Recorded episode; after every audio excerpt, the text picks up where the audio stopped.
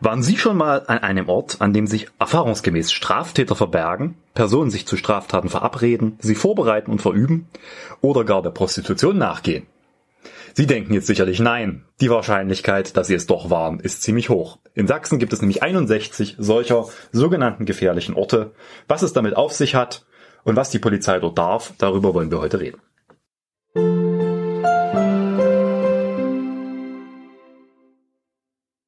Herzlich willkommen zur neunten Folge des Podcasts ohne Titel mit Valentin.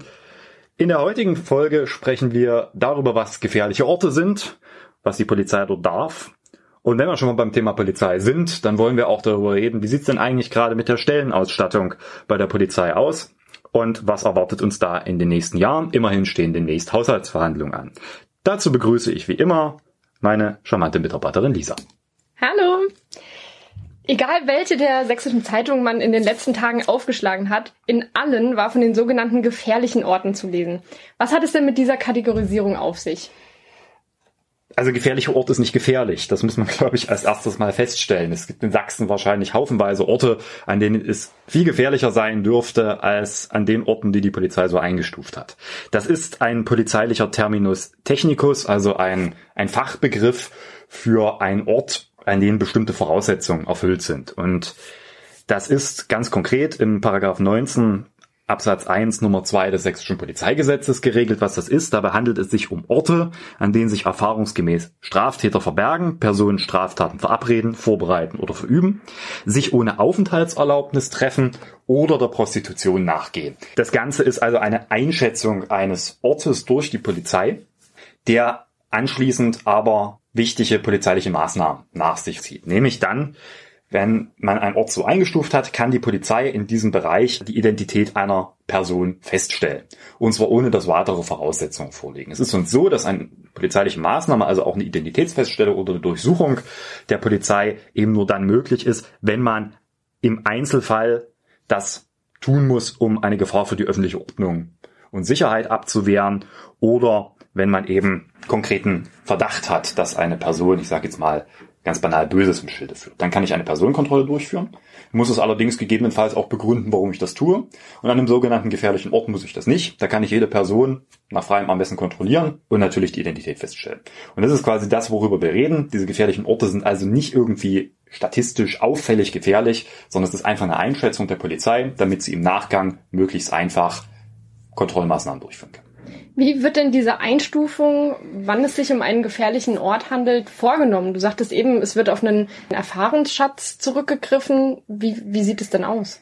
Ja, wenn wir das so genau wüssten, wären wir, glaube ich, alle schlauer. Also die Vermutung reicht, die sitzen mit einem Würfelbecher da und am Ende kommt was raus, bis hin zu dem, was ich für wahrscheinlich halte, dass man die Einstufung der Maßnahme folgen lässt. Also nicht so, das ist zumindest mein Verdacht, dass man einen Ort hat, wo man die Voraussetzungen erfüllt hat und dann sagt, okay, man müsste dort in Zukunft Kontrollmaßnahmen durchführen, sondern es ist andersrum ist, man möchte gerne an einem Ort verstärkt Kontrollmaßnahmen durchführen, und zwar nicht im konkreten Einzelfall, sondern großflächig.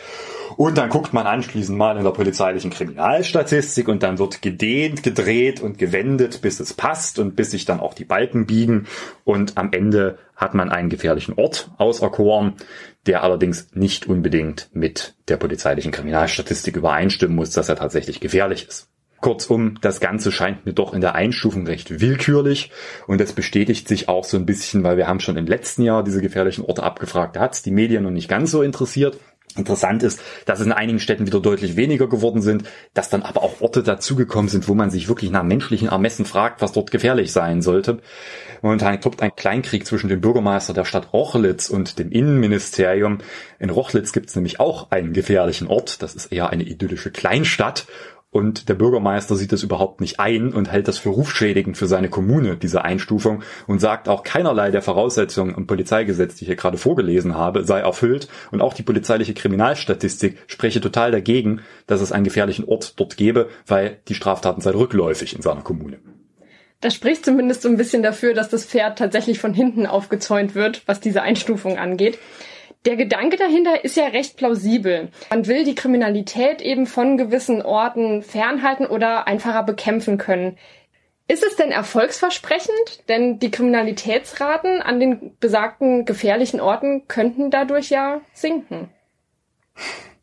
Also, das ist mal die Frage, was man als Erfolg sieht. Ja, wenn ich mehr kontrolliere, dann hat das natürlich auch eine Abschreckungswirkung. Und wahrscheinlich wäre die Abschreckungswirkung noch größer, wenn man vorne ein großes Schild hinstellt und dies ist ein gefährlicher Ort nach 19.1 Nummer 2 Polizeigesetz. Hier können Sie ohne Angabe von Gründen kontrolliert werden.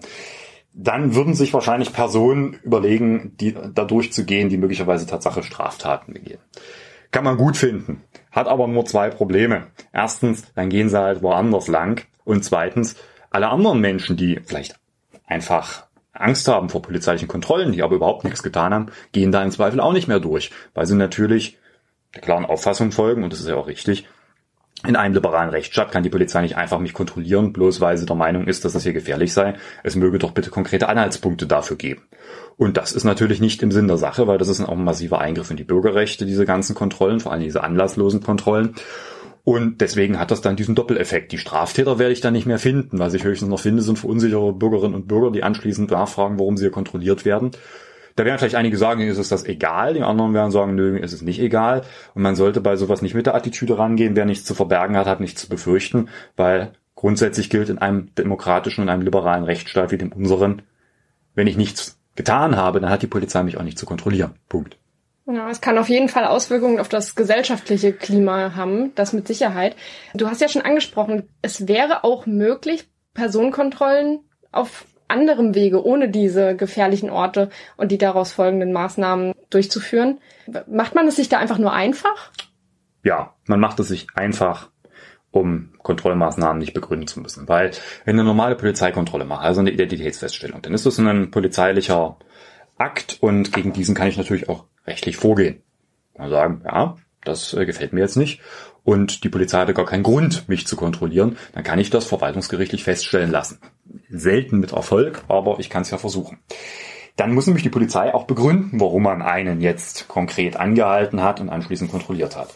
Wenn ich diese Voraussetzung nicht mehr erfüllen muss, weil es eben ein sogenannter gefährlicher Ort ist, dann entfällt diese komplette Begründungspflicht und dann kann ich dagegen faktisch auch nicht mehr vorgehen, weil es ist Willkür. Dann kann ich höchstens noch versuchen, verwaltungsgerichtlich gegen die Festsetzung als gefährlicher Ort vorzugehen, nach dem Motto, die Voraussetzungen sind nicht erfüllt. Aber das ist deutlich kompliziert. Also man macht es sich einfacher.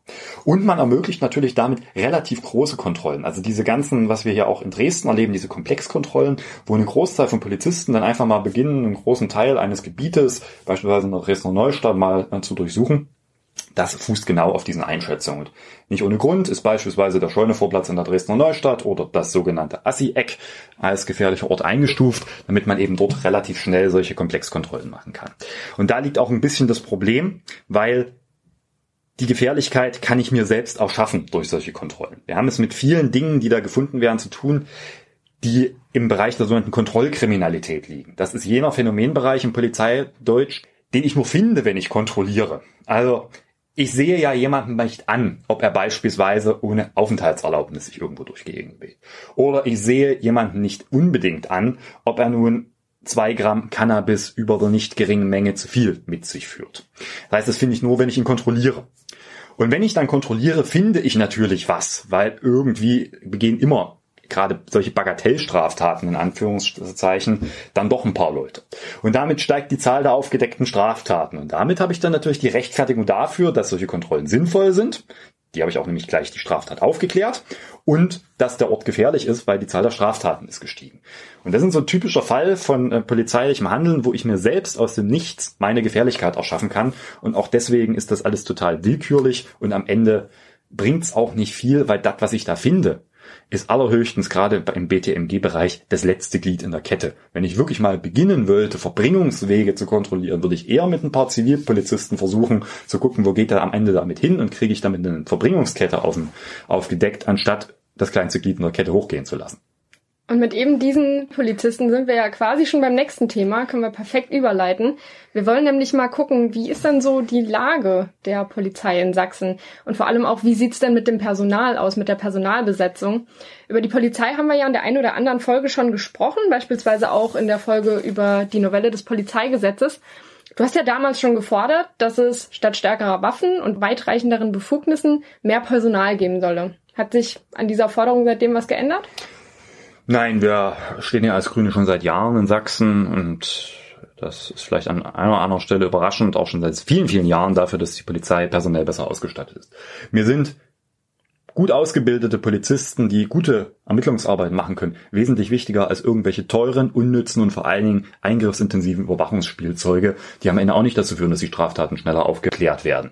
Deswegen stehen wir für eine gute personelle Ausstattung der Polizei und haben schon vor vielen, vielen Jahren hier darauf hingewiesen, dass Sachsen mit Karacho auch die rechtsstaatlichen Strukturen deswegen an die Wand fährt, weil wir nicht, ausreichend, nicht mehr ausreichend Polizisten haben, weil insbesondere die CDU, die immer erzählt, dass sie für Ordnung und Sicherheit steht, hier einfach die Polizei kaputt gespart hat.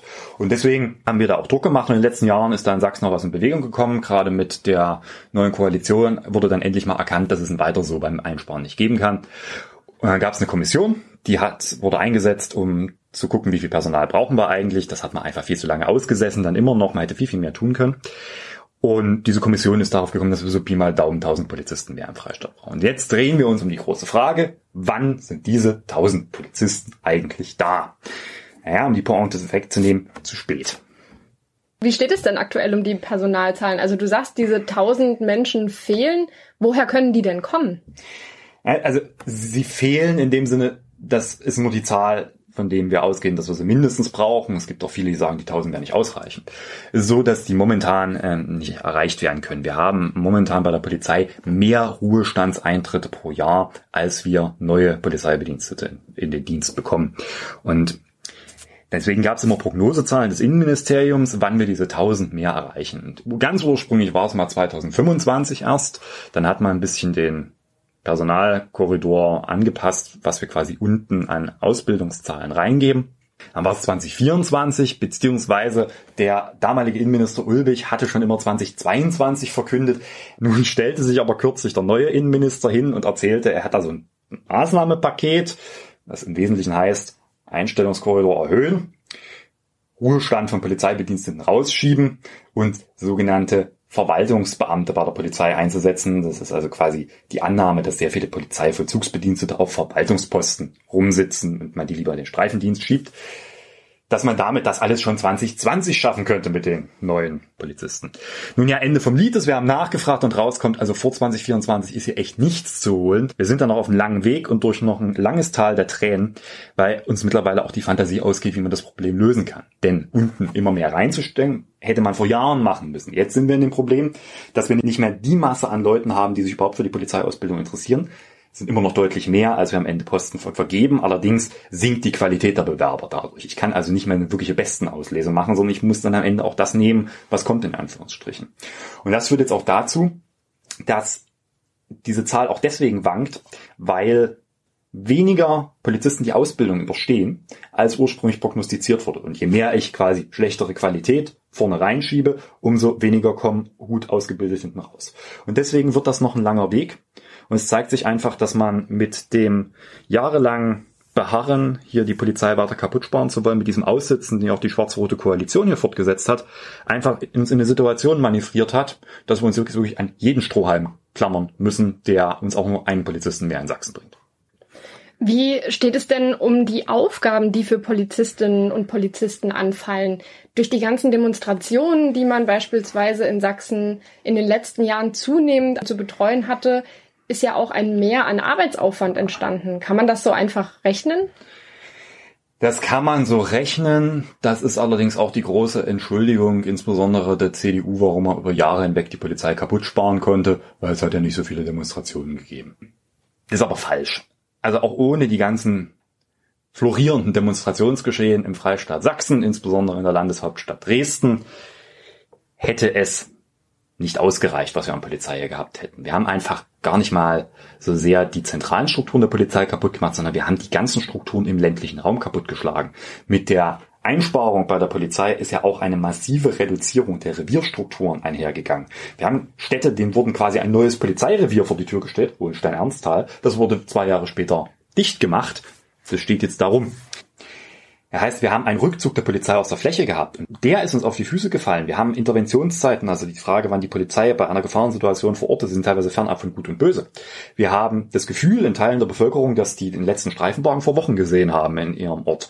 Und da hat es keine Pegida-Demonstrationen für gebraucht, um dort anzusetzen und mehr Polizei gerade dort zu brauchen. Deswegen haben wir Grüne letztes Jahr gefordert, mehr Polizeireviere wieder in Sachsen, in der Fläche, in jeder Stadt über 10.000 Einwohner wieder ein Polizeirevier zu eröffnen. Sie sagen und klanglos abgelehnt worden. Leider zeigt auch, dass es da kein Bewusstsein für gibt. Aber dafür brauchen wir natürlich auch die Polizisten. Natürlich gibt es auch den Effekt, dass wir bei der Bereitschaftspolizei mehr Leute wieder brauchen und dass wir dort nicht ausreichend Hundertschaften haben bei der Bereitschaftspolizei, um die Demonstrationen abzudecken. Aber das ist nur ein Baustein unter vielen und nicht die wahre Begründung, warum wir mehr Polizei brauchen. Damit wären wir auch schon am Ende angekommen.